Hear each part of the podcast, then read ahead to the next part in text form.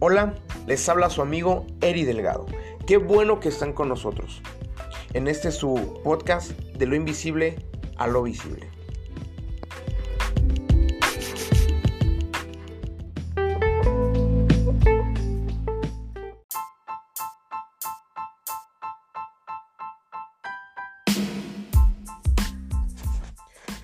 Hola, ¿cómo están mis amigos? Dios les bendiga. Les habla su amigo Eri Delgado. Hoy vamos a tocar un tema muy padre, a mí me gusta mucho. Vamos a tocar el tema de los cuatro temperamentos y cómo afecta pues la ira, eh, que es la segunda etapa del proceso de duelo según la doctora o la psiquiatra Elizabeth Ross.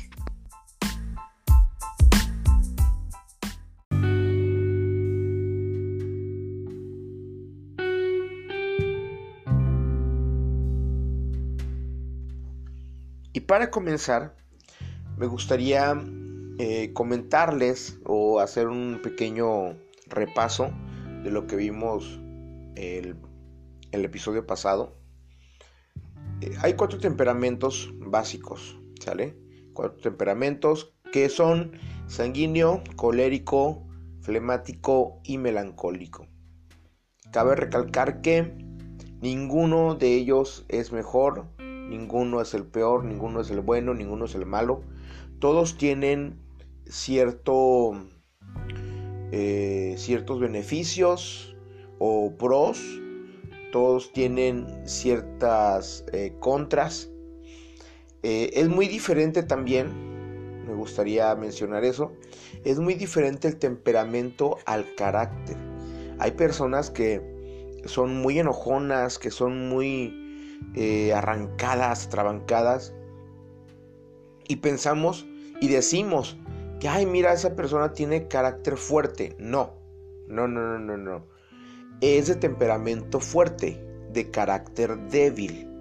Esa persona que todo se enoja, que todo le amarga, que todo le duele, que todo le, este, le es insoportable, no es una persona de carácter fuerte. Ojo, es una persona de carácter débil, de temperamento fuerte.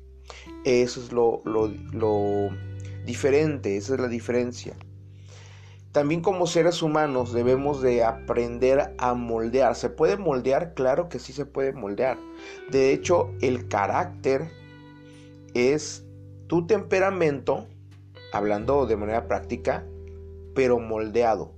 Tu temperamento em, por decirlo, por decirlo así, ah, no domesticado, sino educado.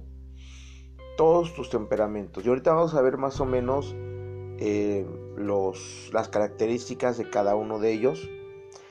Y habíamos mm, mencionado que íbamos a ver de qué manera la ira afectaba a cada uno de los temperamentos, ¿sale?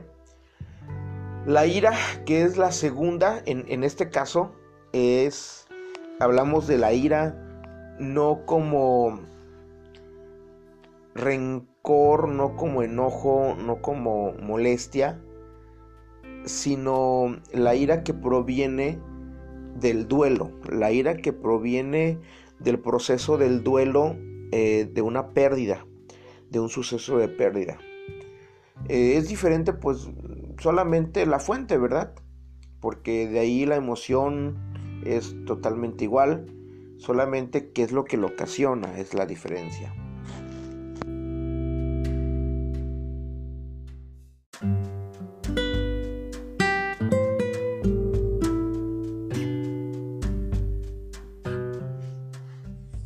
Comencemos pues. Vamos con el sanguíneo. Un sanguíneo, igual, como todos los temperamentos, los cuatro que conocemos, son o, tienen cosas buenas y tienen cosas malas. Ninguno es netamente bueno, ninguno es netamente malo. No hay el mejor y el peor temperamento. No, todos tienen sus pros y sus contras. Ahora, algo muy importante a señalar aquí la situación es que no todos, o, más bien ninguna persona, mejor dicho, viene con un temperamento meramente puro. Nadie viene con un temperamento meramente puro. Todos traemos de dos a más temperamentos. El asunto que el primero es el dominante. El primer temperamento es el dominante. De tal manera que puede haber personas con temperamento dominante sanguíneo, pero que le precede un colérico o un flemático o un melancólico. Y a esos segundos le puede preceder algún otro temperamento. Igual, puede ser un sanguíneo como dominante, colérico, un flemático o un melancólico atrás. Entonces, es el punto. Igual puede, eh, hay, hay personas con temperamento colérico dominante y le precede un sanguíneo, un flemático, un melancólico, etc. Igual hay flemáticos dominantes con los otros temperamentos que le preceden. ¿Sale? Ah, es eh, eso muy común, más bien es la, podemos decir que es una regla general. El sanguíneo los, o, la gente con temperamento sanguíneo como dominante. El sanguíneo, su pro, es que son el alma de la fiesta. No tienes o, o estás teniendo una fiesta muy aburrida, consíguete un sanguíneo. Que no sea tu amigo, no importa. Pero es sanguíneo y te va a sacar la fiesta adelante eh, poniendo el ambiente. Eh, son aquellos que son, el, aparte del alma de las fiestas, el centro de atención de todos. Es raro que un sanguíneo tenga pánico escénico, es muy raro. Son muy extrovertidos. Eso es lo padre, tienen el ambiente, tienen la onda, tienen eh, un, siempre un chiste para, para esos momentos difíciles, siempre una buena sonrisa, son muy afables, son muy lindos, eh, olvidan rápido una agresión, un pleito, un, un este, un rencorcillo, hay una rencilla, lo olvidan rápido. Se dice que para los sanguíneos no hay pasado, pero tampoco hay futuro. Ellos solamente viven el presente. Vamos en la parte negativa del sanguíneo. Bueno, el sanguíneo en su parte negativa es muy desordenado, muy descuidado, no tienen una palabra firme. Eh, en un grupo puedes decir, eh, son están llenos de buenas intenciones, pero no siempre cumplen esas buenas intenciones, no siempre cumplen con su palabra. Por ejemplo, en un grupo, está un grupo de personas, de jóvenes haciendo una tarea, eh, eso a mí me tocó mucho en, la prepa, bueno, en el bachiller es donde estuve. Armas un grupo de, de muchachos, de gente, y pides que alguien te ayude con el trabajo, los sanguíneos son los primeros en levantar la mano. Pero al rato van a preguntarse, híjole, ¿y voy a poder? Ay, no importa. Yo levanté mi mano. La intención es lo que cuenta y muchas veces te van a dejar con el trabajo tirado. Un sanguíneo para un trabajo de abrir temprano y cerrar hasta tarde no va a funcionar. A él ponlo haciendo eh, las promociones, el marketing si quieres. Eh, le va a poner a los carteles muchos colores muy llamativos, está muy padre te va a hacer buenas promociones, te va a poner música, etcétera, te va a armar el ambiente en un día especial, pero para un trabajo fijo, un sanguíneo es, eh, pues no, más bien no es la mejor opción. En el caso del duelo, ya dijimos así vagamente o generalmente las características del sanguíneo. Bueno, en el proceso de duelo ahora, ¿Qué pasa cuando a un sanguíneo le llega el proceso del duelo? Perdió algo. y ahora está pasando, primero pasó por la negación, ahora está pasando por la ira. Gracias a esos pros y a esas contras que él tiene, la ira en un sanguíneo no afecta mucho, no es la algo que haga mella en su en su ser, en su persona. Porque así como olvida eh, otras relaciones, no digo que no le duela, ojo, eh, no digo que no le duela. Igual y fue alguien muy querido, le va a doler hasta el alma, hasta el tuétano, sí le va a doler pero va a soltar más rápido que los demás. Va a soltar muy rápido.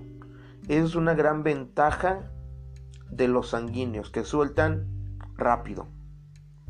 Ahora, aquí también influye el segundo temperamento.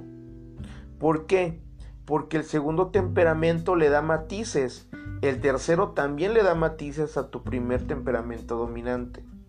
Y es así como se conforma tu personalidad, con ese temperamento dominante y con los demás dándole matices. Por eso no es una regla general.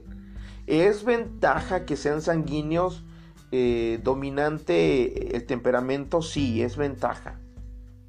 Es ventaja, pero no en todas las personas. Ojo, lo que es la psicología, lo que es la ese tipo de ciencias, ese tipo de disciplinas, sociología, todo eso, no son exactas, ¿sale? No es una regla general que debemos de llevar como en matemáticas que 2 eh, más 2 son 4 aquí en China, en Japón, en donde tú quieras, 2 más 2 son 4. En, en ese tipo de disciplinas que trata o, que tienen que ver con la mente, con el alma, no todo es exacto. Por eso les digo que hay matices, sí, sí hay matices. Prosigamos un poquito más allá. Un colérico, un colérico, una persona con ese temperamento colérico.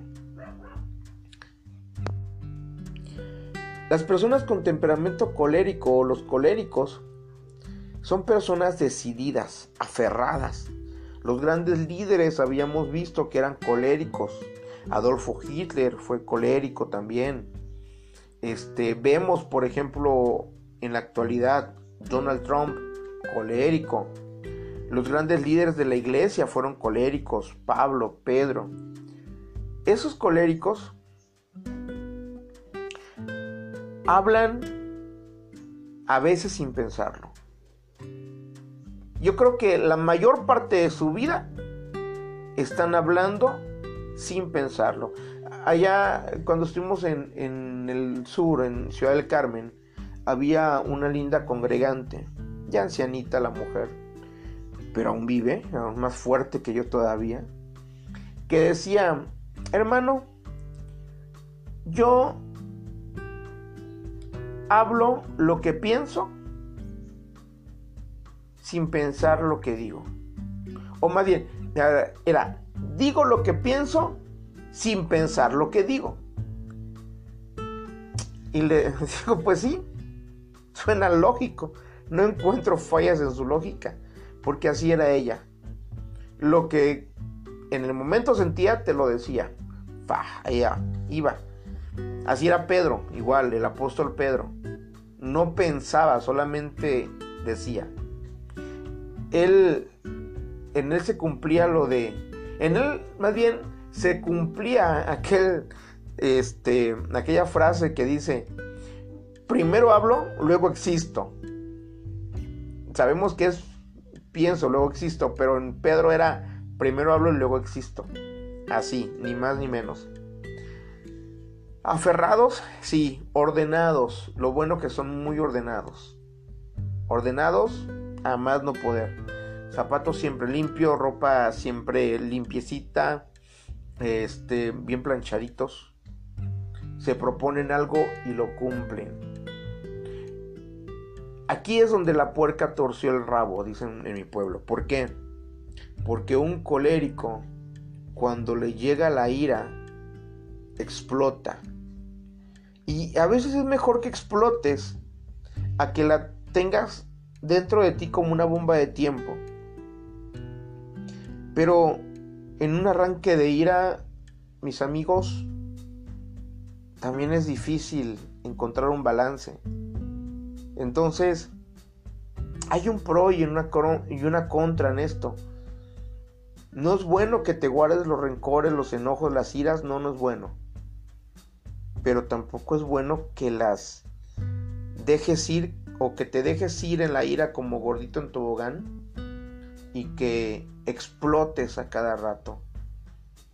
El asunto aquí es que hay dos formas de manifestar la ira. Manifestarla para tu persona y manifestarla contra los demás. Cuando la manifiestas contra los demás se llama violencia. Una persona que ha perdido, que ha tenido un proceso de un, un suceso de pérdida y que está llevando un proceso de duelo y que es colérico, puede ocasionar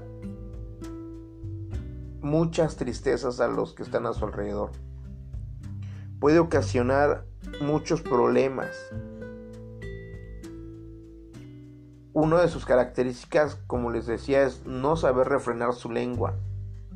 Hieren con facilidad. Entonces una persona colérica, llena de ira por una pérdida, puede dejarse ir ya sea contra él o, o contra los demás. Tanto maldiciendo como hablando, hiriendo hasta con dos palabras solamente. Eso es muy peligroso, eso es muy hiriente. Yo he visto personas coléricas explotar y me ha tocado a mí y a mi esposa juntos. Ahora bien, si eres tú una persona colérica, que está pasando por un proceso de duelo, debemos de reflexionar, debemos de entender que ciertamente te está doliendo, te está doliendo la pérdida que tuviste, está doliendo que tu familiar, que tu amigo eh, haya fallecido, tu cónyuge si quieres.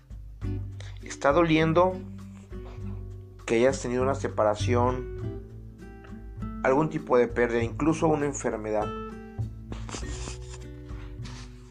Una enfermedad que no la estabas esperando en tu vida. Y hasta cierto punto podemos justificarte. Hasta cierto punto podemos comprenderte y tener empatía. El asunto que no todos, o más bien nadie, tiene la culpa de lo que estás pasando. Y te podemos ayudar mejor cuando estás calmado. Cuando estás calmado, cuando puedes expresar tu enojo, tu ira, por cualquier cosa, ira eh, simplemente porque te sientes impotente de que pudiste haber hecho más, o de que diste todo y que no se pudo, o de que por qué a ti, si hablas, si lo expresas de manera tranquila, la gente que está a tu alrededor se puede acercar y te puede ayudar de una manera más eficaz. Quizás simplemente escucharte. Ahora bien, si tú no eres el colérico, pero si tú estás ayudando a una persona en un proceso de duelo que sí es colérica, ¿qué tenemos que hacer ahí? ¿O qué podemos hacer? simplemente comprender que está herida. Simplemente que esa pérdida le ha herido el alma, le ha herido el corazón y necesita sacar todo ese esa ira, todo ese enojo, toda esa eh, todo ese ímpetu, toda esa frustración, necesitas sacarlo. No te sientas en el momento en el cual tu familiar explote. Está explotando en este momento, pero el rato se le va a pasar. Quizá dijo algo que no tenía que decir, que no tuvo por qué haberlo dicho. Pero te sigue amando, te sigue queriendo, te sigue necesitando, que es lo importante. Te sigue necesitando. No te vayas, quédate a su lado. Si Él te pide que te retires, con mucha caballerosidad, retírate un poquito pero siempre quédate al pendiente de lo que él necesite.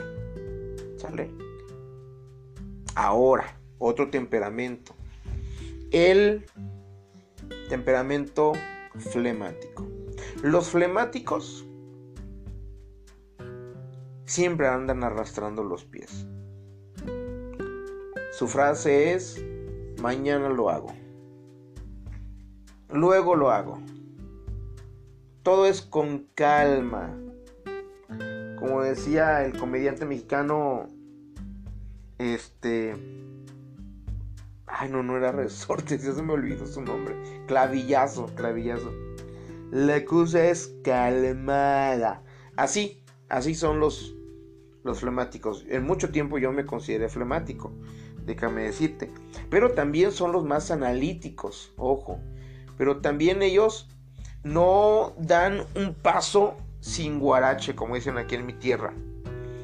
Ellos, eh, al momento de emprender algún negocio, de emprender algún, eh, algún proyecto, le dan unas vueltas al asunto que, cuidado, hasta que no tengan seguro el asunto, no emprenden lo que tienen que hacer o no hacen lo que tienen que hacer.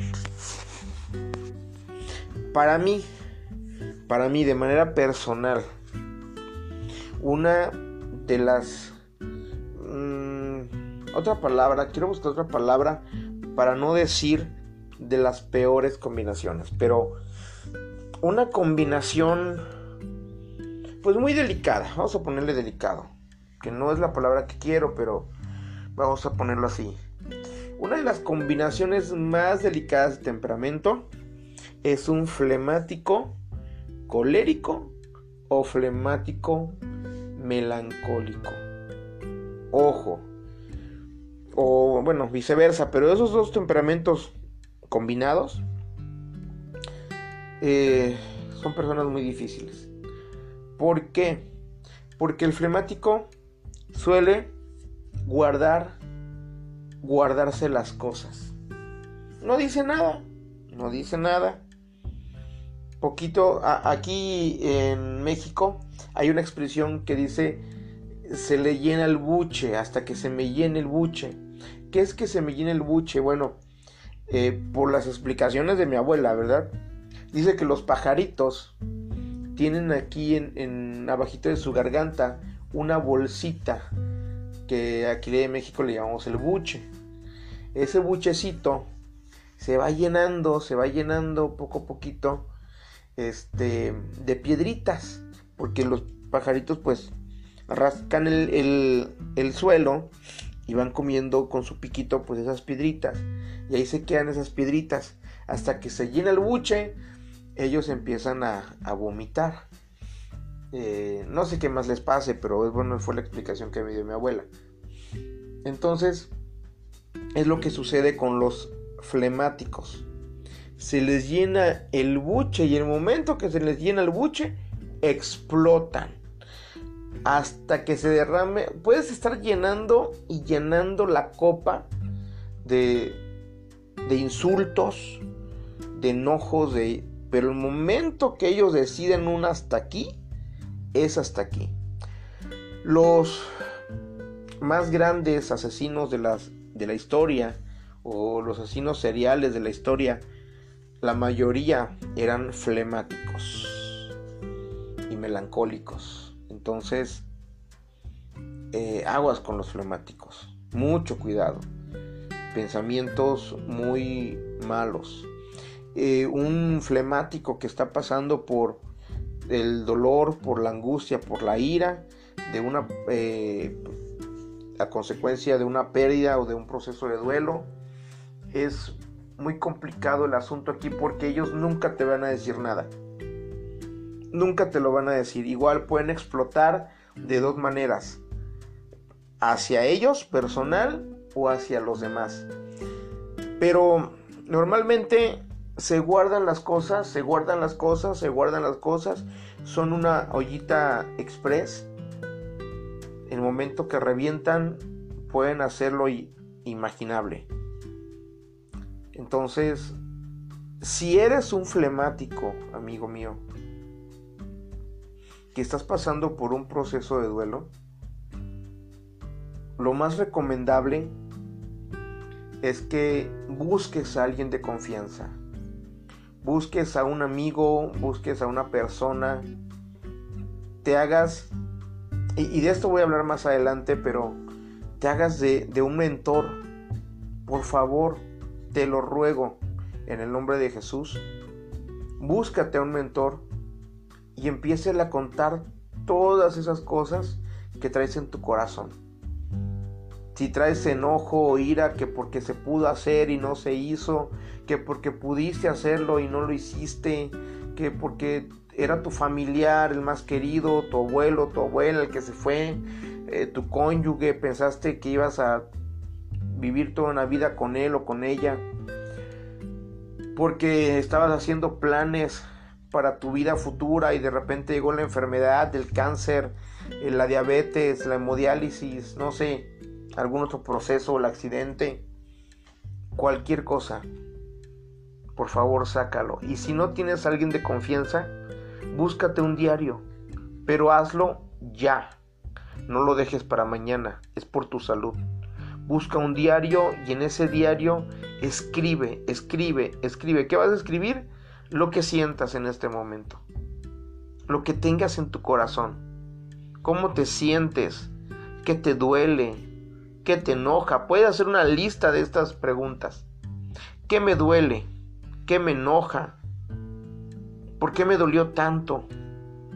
¿Por qué?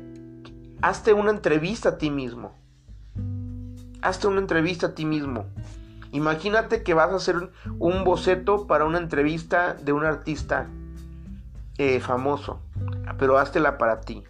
¿Cómo te llamas? Fulano de tal.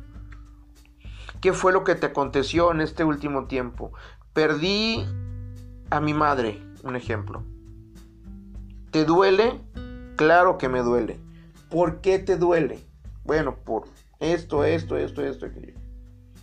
¿Hay algún otro sentimiento que tengas? Sí, tengo esto. ¿Por qué?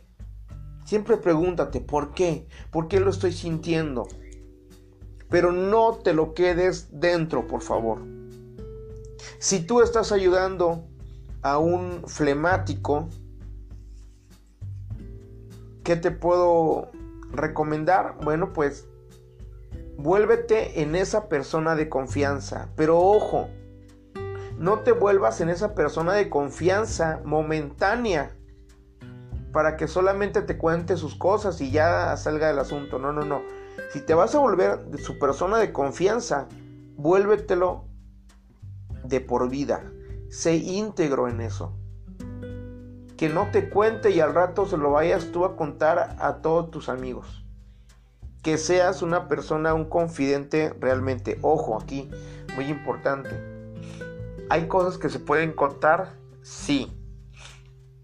Siempre y cuando sea para preservar la vida de alguien, tienes que contar lo que te han contado. Por ejemplo, si esta persona flemática está en medio del dolor, del duelo y se quiere suicidar, se quiere matar y te lo confiesa, no te vas a quedar con los brazos cruzados hasta que el día que se mate y vas a decir, ah, es que yo lo sabía. ¿Por qué? Pues porque él me dijo, pero pues como su confidente tuve que guardar silencio. No, En ese caso no, en ese caso tienes que acudir con las autoridades eh, correspondientes, con la ayuda correspondiente. Ahora, no vas a ser el psicólogo. A eso se le llama solamente acompañamiento. Simplemente le vas a acompañar.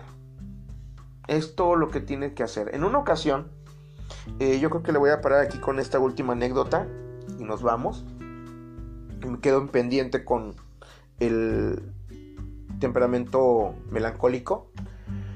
Pero en una ocasión yo conocí ahí en la iglesia a, un amigo, muy buen amigo que ahorita no va, pero que él era pues chofer de una ruta de este de una marca muy famosa de, de frituras. Entonces me dijo, oye Heriberto, tengo un primo que no soy tan cercano a él y que su mamá falleció apenas, pero está hundido en el alcohol, está hundido en la depresión. ¿Qué puedo hacer? Le dije, mira, lo que vas a hacer en primera es no hablarle de Dios. Primero no le vas a hablar de Dios. Para nada. Porque en este momento los que no conocen a, Cristo, los que no tienen fe, empiezan a decir, ¿dónde estaba Dios en este momento? Que yo lo necesité, etc. Así que no te van a entender cuando le hables de Dios. Lo que vas a hacer es tomar un pollo frito, rostizado, a las brasas, vas a comprar un pollo, medio pollo, vas a llevarte un refresco, una soda, un jugo, lo que tú quieras, algo de sabor para tomar, para disfrutar. Y le vas a llevar una pequeña despensa, ya sea de fruta, de verde, lo que tú quieras, algo que él pueda comer en el momento, no algo que tenga que preparar, porque no se levanta ni a bañarse, menos se va a levantar a prepararse alimentos. Así que ya le vas a llevar todo. Le vas a tocar la puerta le vas a decir, ¿puedo entrar? Si te permite entrar, entras con los alimentos, le sirves y que él empiece a comer. Él se quedó con los ojos cuadrados, mi, compañero, mi amigo. Digo, sí, que él empiece a comer. Al siguiente día o a los dos días llegas igual, con lo mismo. O si quieres con unas tortas, pero llevas comida, llevas algo para que él se llene, llene su estómago y solito va a empezar a hablar contigo. Solito. No le hables del Señor hasta este punto. Ojo, no le hables todavía de Dios. No le digas, es que Dios conoce, es que Dios dice, es que no, no, no, no. No le menciones a Dios para nada.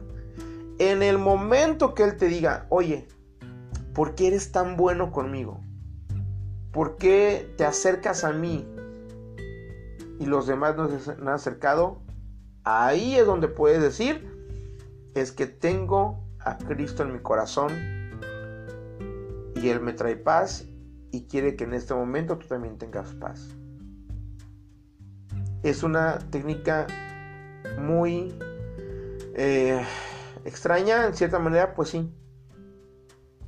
Pero esas personas ahorita están hundidas en el dolor y no necesitas que las sermonees no necesitan un sermón, necesitan comprensión.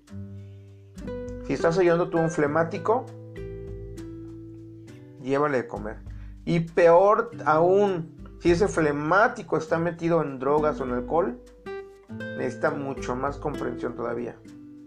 Llévale algo que comer, que llene su estómago, que digiera su vino, que digiera su alcohol.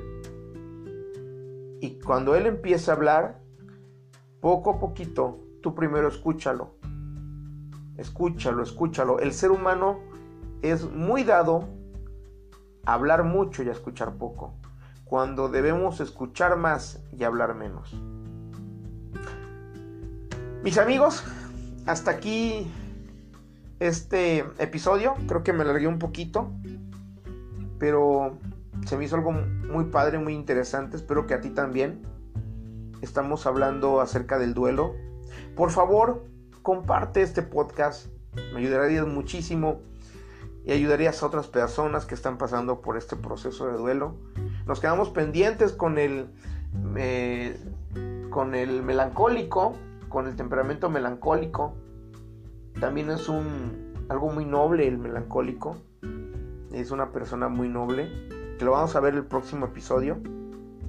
Y así vamos a ir desarrollando poco a poco las etapas del duelo. ¿Sale? Cuídense mucho. Dios me los bendiga y un fuerte abrazo.